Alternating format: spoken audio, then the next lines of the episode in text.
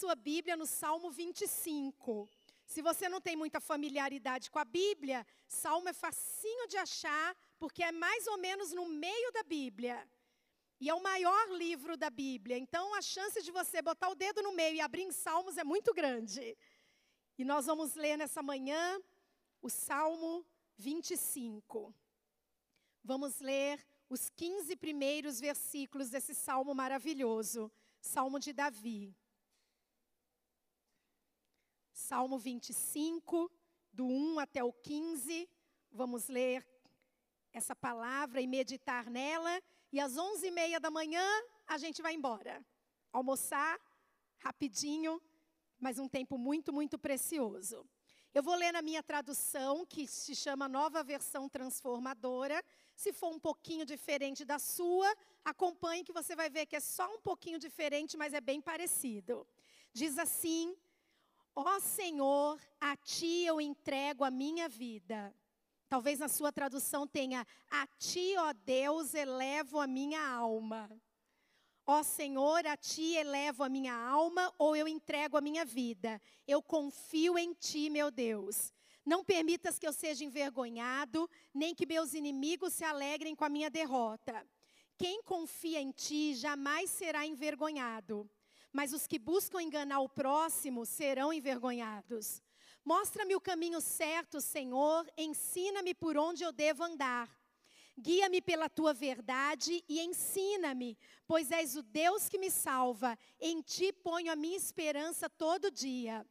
Lembra-te, Senhor, de tua compaixão e do teu amor que tens mostrado desde os tempos antigos.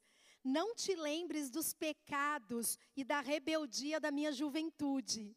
Lembra-te de mim segundo o teu amor, pois és misericordioso, ó Senhor.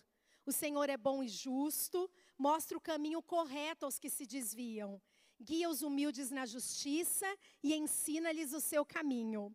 O Senhor conduz com amor e fidelidade a todos os que cumprem sua aliança e obedecem aos seus preceitos. Por causa do teu nome, ó Senhor, perdoa os meus pecados, que são muitos. Quem são os que temem o Senhor? Ele lhes mostrará o caminho que devem escolher. Viverão em prosperidade e seus filhos herdarão a terra.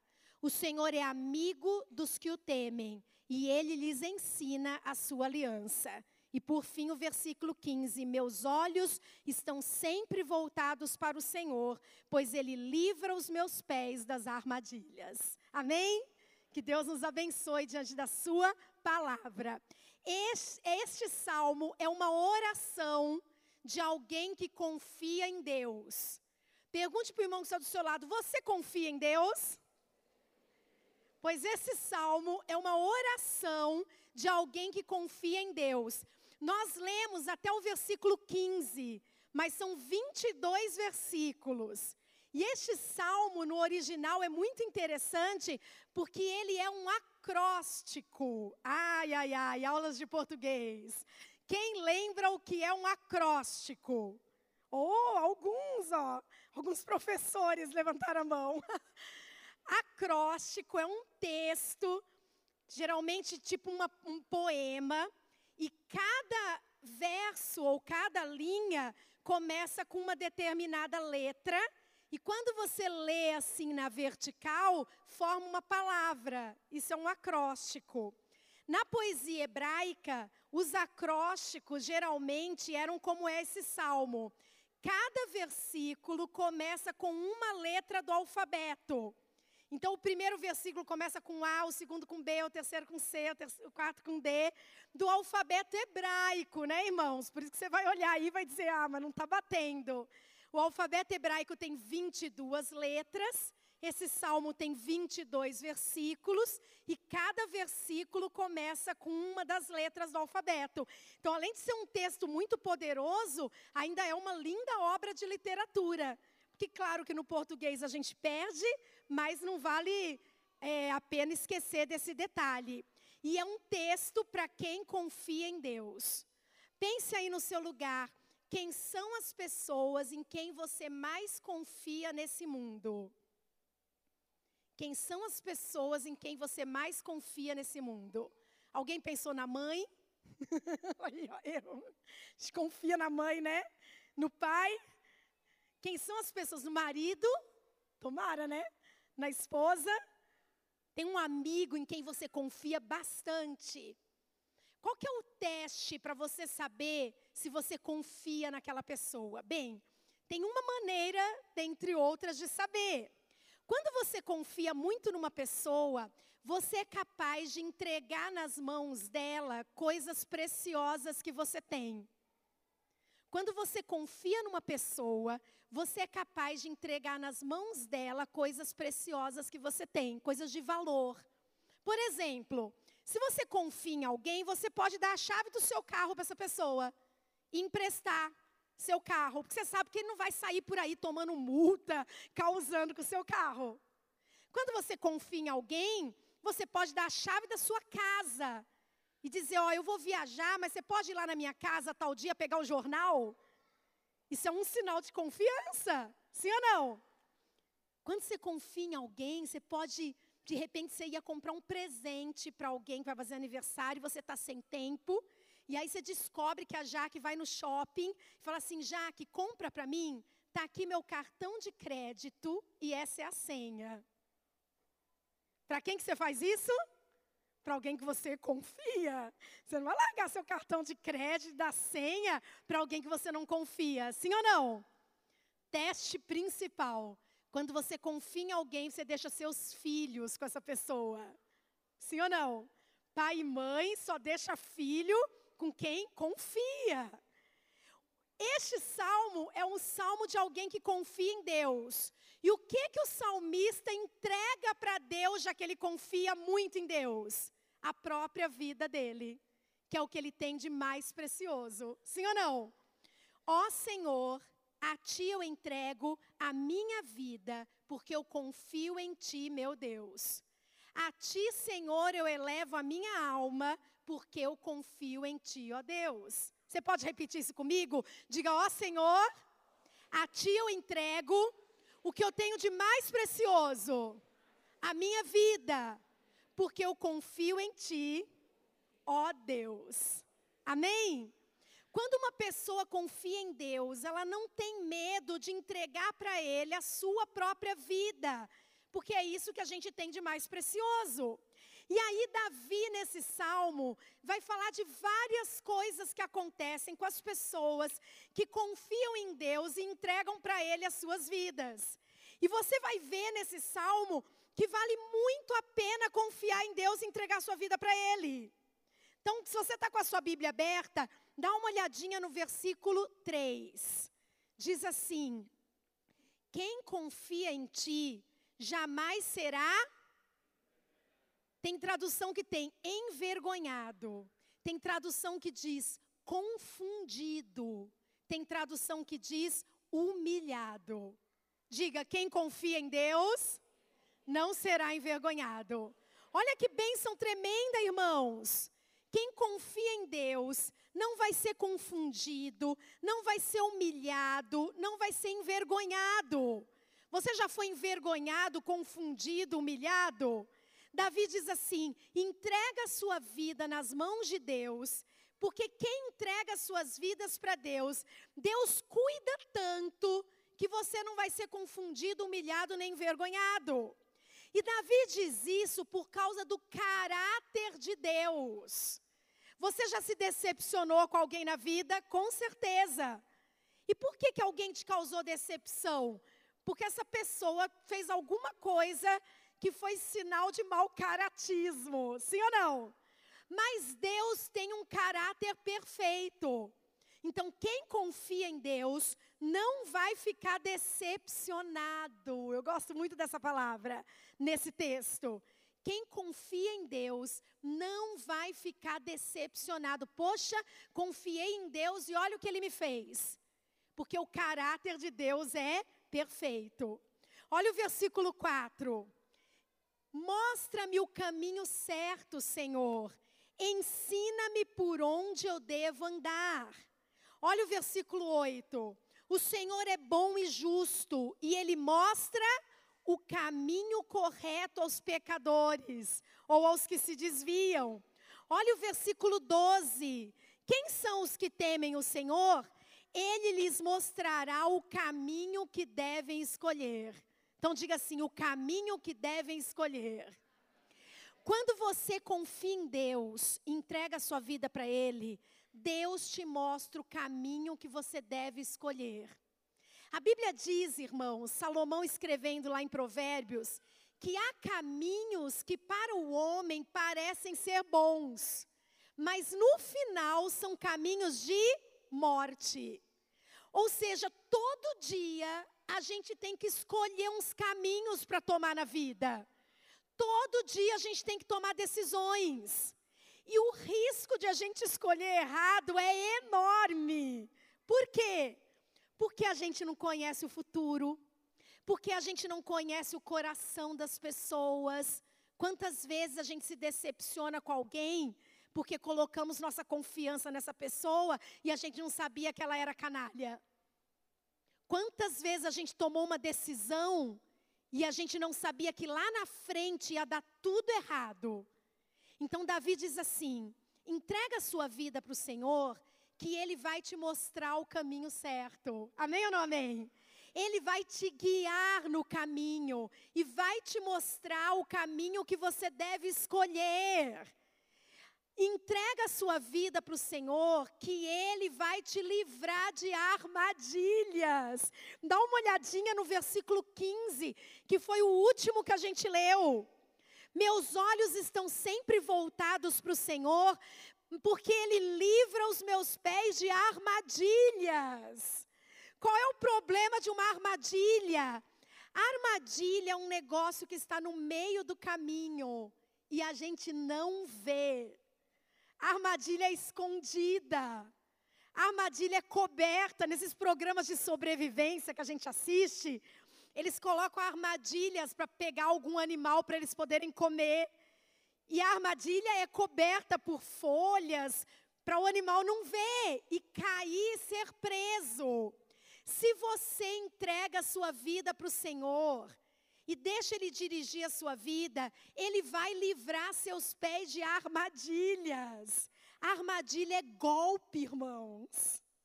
Talvez tenha gente aqui que já caiu em algum golpe. Sabe esses golpes? De vez em quando vem nos grupos do WhatsApp um aviso.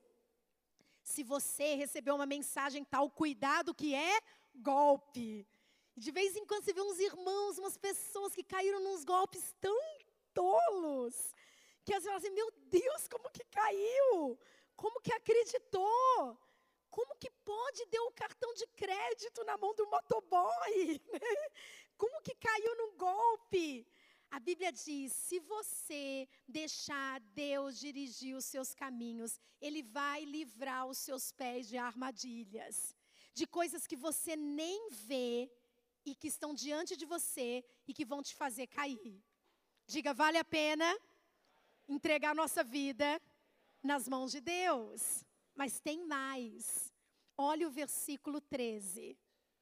Se você entrega a sua vida ao Senhor, a Bíblia diz assim: viverão em prosperidade e os seus filhos herdarão a terra. Parece, irmãos, um crescente.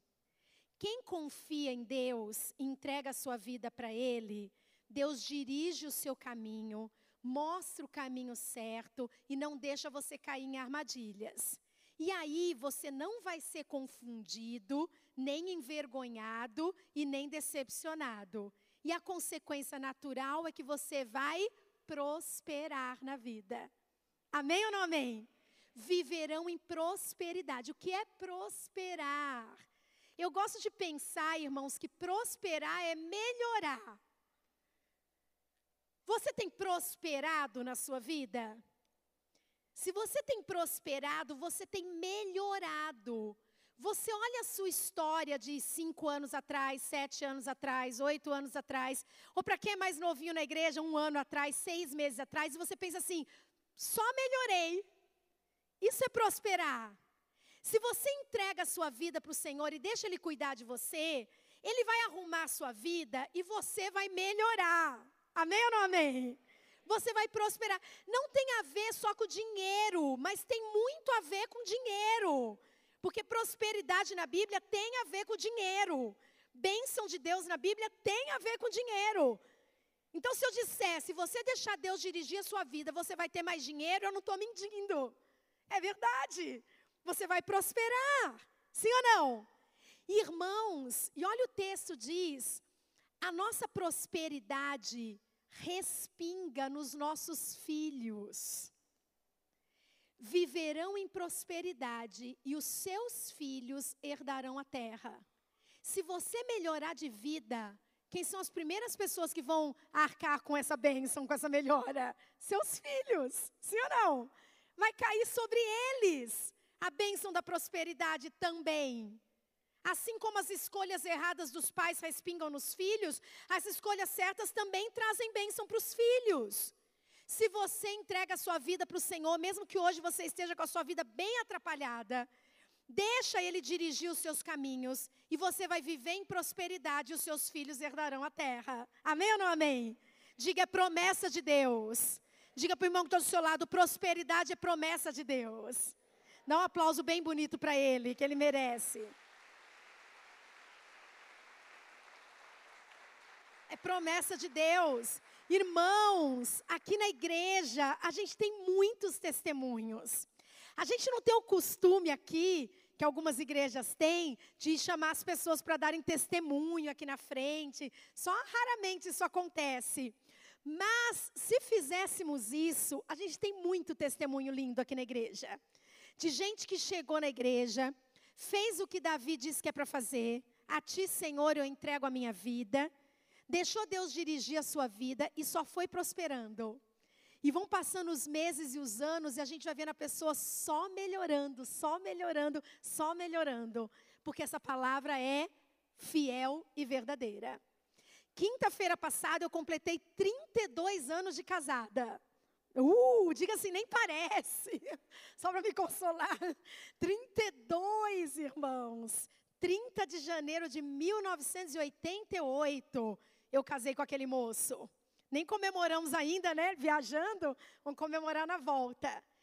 É visível, irmãos, na minha vida, como é na sua, essa palavra de Deus. Não é porque está escrito na Bíblia, é porque a gente vive isso. A gente entrega a nossa vida para o Senhor, confia nele, e ele dirige os nossos caminhos, nos livra de armadilhas e nos faz prosperar. Só é olhar para trás, eu vou olhando na vida dos meus filhos, porque como a prosperidade respinga nos filhos, é fácil ver nas vidas dos filhos. Quando meu primeiro filho nasceu, Lucas, a gente morava num apartamentozinho piquititinho de um quarto só. A gente não tinha carro, a gente não tinha telefone, a gente não tinha dinheiro, a gente não tinha plano de saúde para visitá-lo no hospital, eu lembro que eu cheguei a pegar carona na Kombi da igreja para poder ir na Unicamp visitá-lo quando ele ficou internado no hospital. A gente tinha tantas limitações financeiras, inclusive, mas entregando nossa vida para o Senhor e o Senhor nos abençoando. Quando a Marília nasceu, as coisas já estavam um pouco melhores. As vacas eram um pouquinho menos magras, usando lá o exemplo do texto de Êxodo. Mas a gente morava naquele pequeno apartamento, não tinha um quarto para ela, o berço dela ficava no pé da nossa cama, encostado na nossa cama. Tinha um banheiro no apartamento que era dentro do nosso quarto. Se uma visita fosse dormir em casa, tinha que deixar a porta do quarto aberta, porque o único banheiro que tinha era dentro do nosso quarto.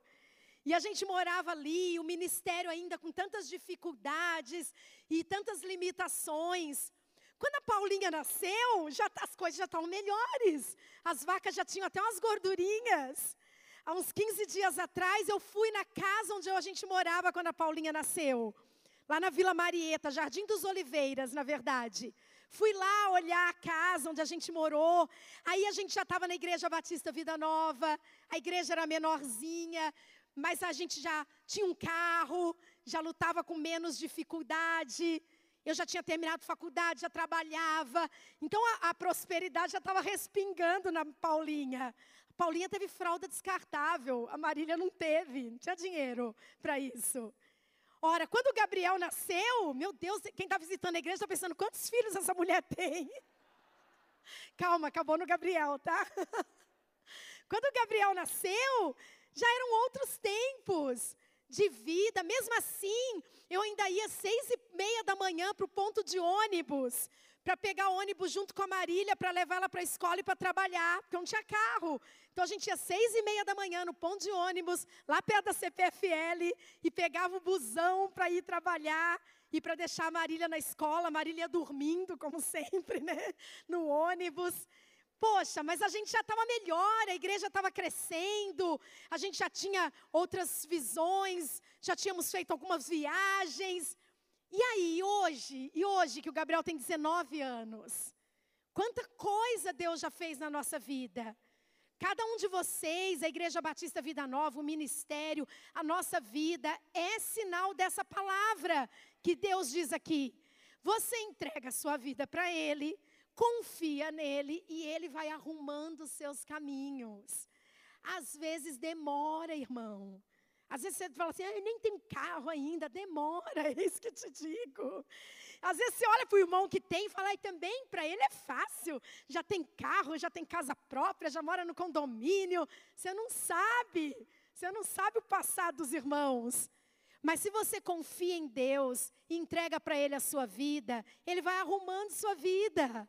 Eu fico tão feliz de ficar vendo os irmãos estão trazendo aqui chave de carro para a gente orar, chave de casa para a gente consagrar, notícias boas, convite de formatura, que nem eu recebi ontem à noite, convite de casamento.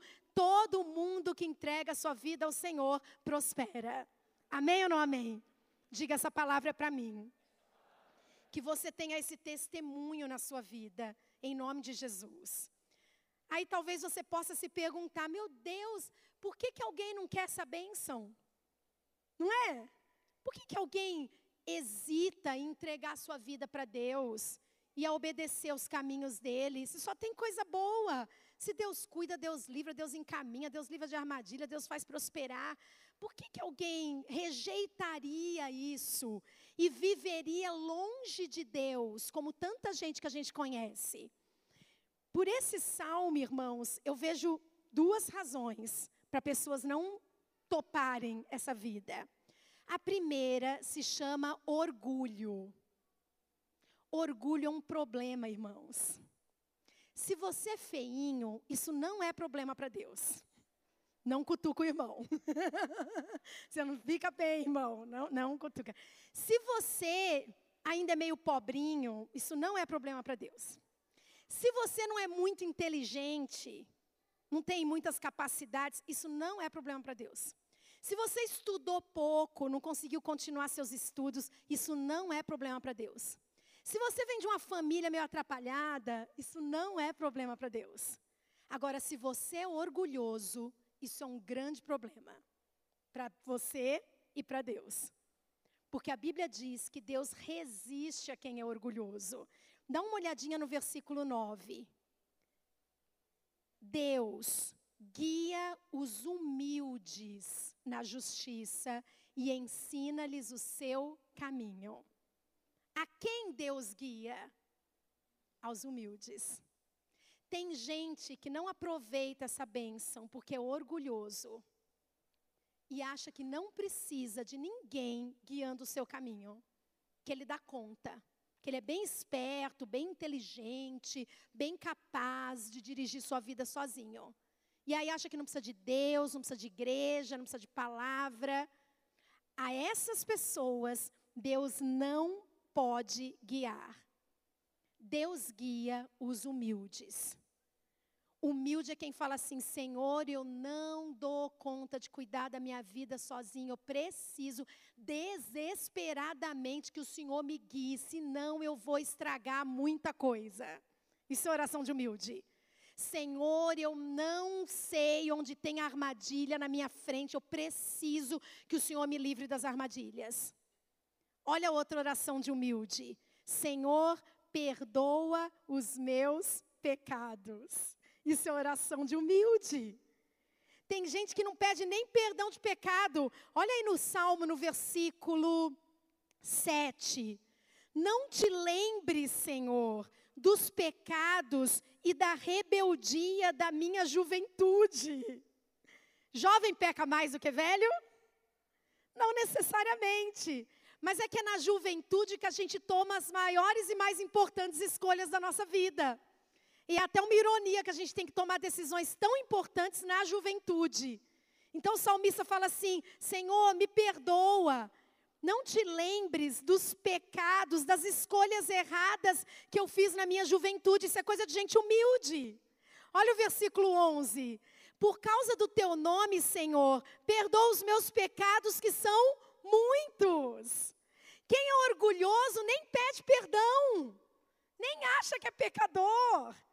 Chama pecado de outro nome. Ah, não, foi um vacilo. Ah, foi uma distração. Ah, foi só porque eu não estava prestando atenção. Quem é humilde chama pecado de pecado e pede perdão a Deus. Por que, que tem gente que não aproveita essa bênção maravilhosa de Deus te guiar, dirigir a sua vida? Porque é orgulhoso. Então diga para duas pessoas: seja humilde, irmão. Seja humilde. Humildade não tem nada a ver com dinheiro ou com a falta dele. Você pode estar tá aí com uma roupa cara, com uma bolsa cara, com um sapato caro, morar numa casa caríssima e ser humilde. E você pode estar tá aí com uma coisa barata e morar de favor e ser orgulhoso. Não tem a ver com dinheiro, tem a ver com a nossa postura diante de Deus. Quem é humilde reconhece que precisa de Deus e a estes ele guia. Amém ou não amém? E o segundo problema, irmãos, para pessoas que não desfrutam dessa bênção tão boa e tão acessível. O segundo problema são as pessoas que querem que Deus guie as suas vidas, querem estas bênçãos, mas não querem se desviar dos caminhos errados. Quem aqui usa GPS no trânsito para dirigir? Eu sou fã e dependente. Porque eu sou muito ruim para caminhos, graças a Deus que Ele me guia. Eu me perco com muita facilidade, quer dizer, me perdia. Que depois que o israelense inventou esse negócio de GPS, nossa vida está salva. Eu uso GPS até para caminho que eu sei, só para ver que horas que eu vou chegar. E só para me desviar do trânsito. Que bênção, não é? Que aquela mulherzinha falando no seu ouvido, a 200 metros, curva suave à direita. A 500 metros, vire à esquerda. Na rotatória, pegue a terceira saída. Aí, às vezes, eu erro de contar a saída. Aí falei, qual que é essa mesmo? Mas aí ela fala de novo. Ah, que bênção, irmãos, que é esse negócio. Mas a gente não pode confiar 100% em GPS, sim ou não? Que às vezes eles erram. A mulher te manda para um lugar perigoso, para um lugar errado. Mas tem gente que põe no GPS e a mulher fala assim: a 200 metros vire à direita. Maridos fazem isso. Aí eles vão e falam assim: ah, não vou virar à direita, não, conheço um caminho melhor. Vou fazer o meu caminho. Aí fala assim: para que, que pôs o negócio aí se você vai fazer o seu caminho? Na rotatória, pega a segunda saída. Nem vou pegar essa rotatória, já vou sair aqui, que aqui está mais fácil. Tem menos trânsito. Já viu gente que faz isso? Seu, já, as esposas, né? E a gente fica, né? Aí depois erra. Aí a mulher fica falando assim, né? Recalculando a rota. Porque fez o que quer. Tem gente que está dirigindo e aí tem uma conversão proibida. E o GPS não te manda entrar ali porque é proibido. Mas você olha, você não, né? Quem faz isso? E vê assim, não tem ninguém olhando, não tem nenhum carro vindo, não tem nenhum guarda. Se eu entrar aqui, eu chego mais rápido do que pegar o retorno lá na frente e entrar na conversão proibida. O que, que eu quero dizer com isso? Quem que não pode desfrutar dessa bênção? Quem é orgulhoso porque nem pede para Deus ajudar, acha que se basta, e quem quer continuar desobedecendo os preceitos de Deus. Porque para Deus guiar você, irmão, a Bíblia diz nesses textos todos que nós lemos, Ele vai te guiar no caminho certo. Mesmo que seja mais longo, mesmo que pegue lombadas, mesmo que seja estrada de terra, mas é pelo caminho certo. Deus nunca vai te guiar por um caminho que contraria os princípios da palavra dele. Mas tem gente que quer continuar no caminho errado. E Deus fala assim: vire à direita. Ele fala: não, eu conheço um caminho melhor. E Deus fala assim: vá em frente. Não, eu vou virar à esquerda porque eu prefiro esse caminho. E tem um semáforo vermelho na frente, fala assim: não, eu vou em frente porque não vem carro nenhum mesmo, então eu vou passar aqui porque eu chego mais rápido. Quantos estão entendendo? Essas pessoas não desfrutam da bênção de Deus. Porque elas podem até vir para a igreja, podem até fazer a oração do salmista: Senhor, a ti eu entrego a minha vida, mas elas continuam fazendo as coisas do seu jeito, desobedecendo os preceitos da palavra do Senhor. A mulher do GPS não vai te avisar para parar no sinal vermelho, porque é para você saber já disso. Os preceitos de Deus já estão na palavra. Vai ter coisa que Ele vai te guiar, vai ter coisa que já está aqui. E não adianta quebrar princípios e querer que depois Deus arque com seu prejuízo e pague a sua multa, como muita gente faz. Quebra princípio e depois quer que Deus pague a multa. Se você quebrar, você paga. Se eu quebrar, eu pago. Quantos estão entendendo? Diga, ó Senhor Deus, eu quero que o Senhor, de verdade, guie a minha vida. Eu não sou orgulhoso nem desobediente. Eu quero ser guiado pela tua mão perfeita. Dá um aplauso bonito para ele antes da gente terminar.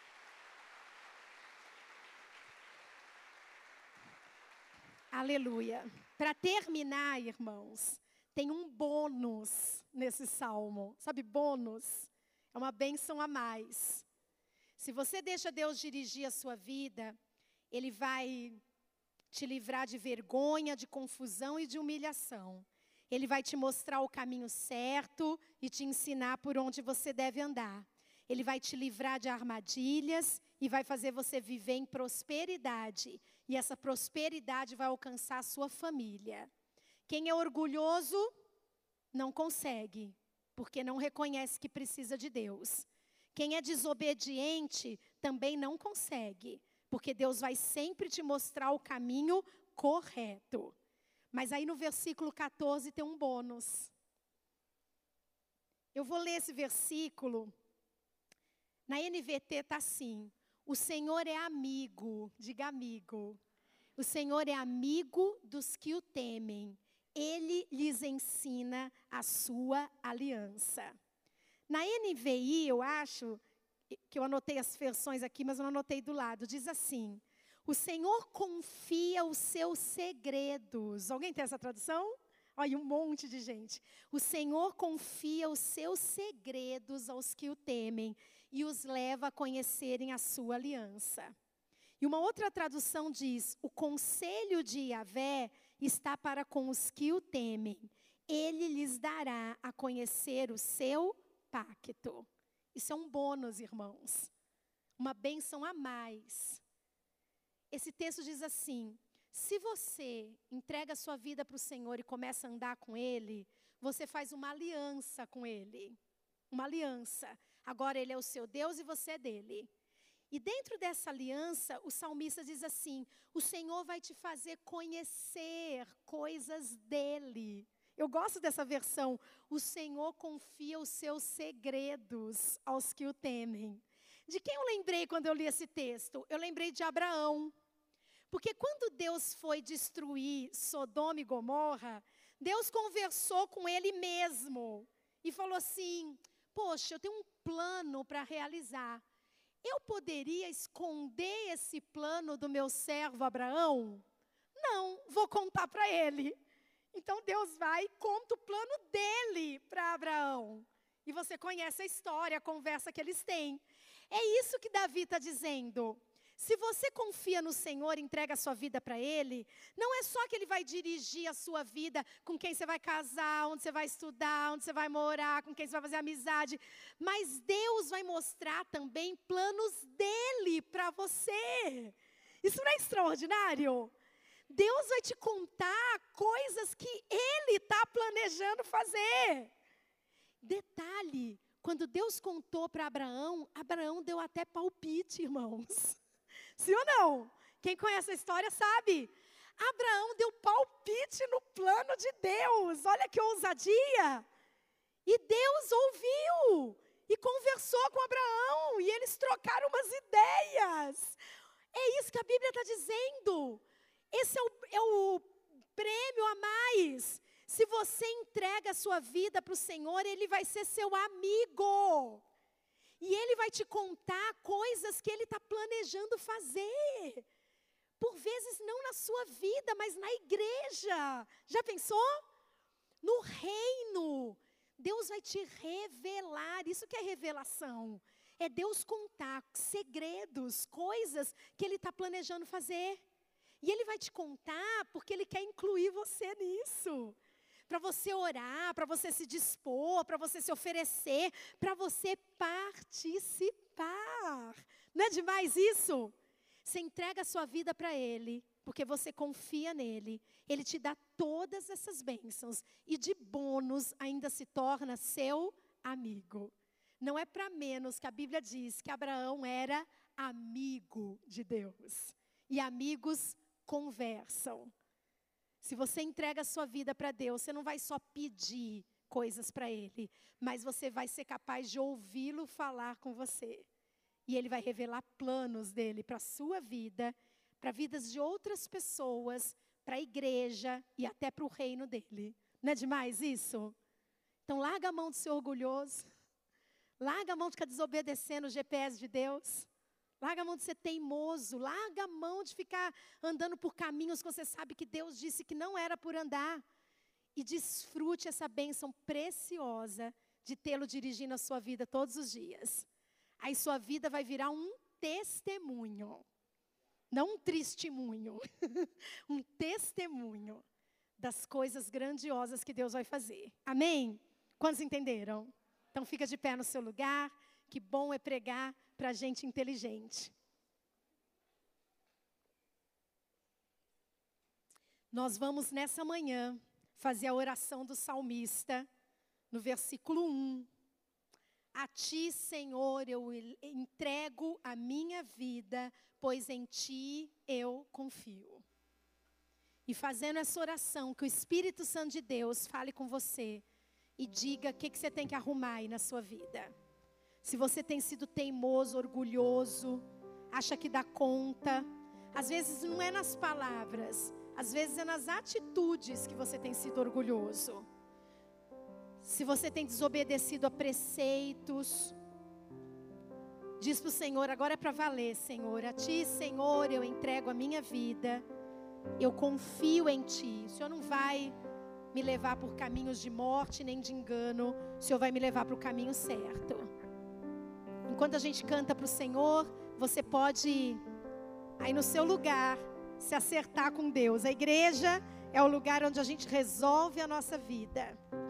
Não deixa seus filhos sofrerem por causa da sua teimosia, não. Deixa seus filhos serem abençoados por causa da sua fé e das suas escolhas. Amém?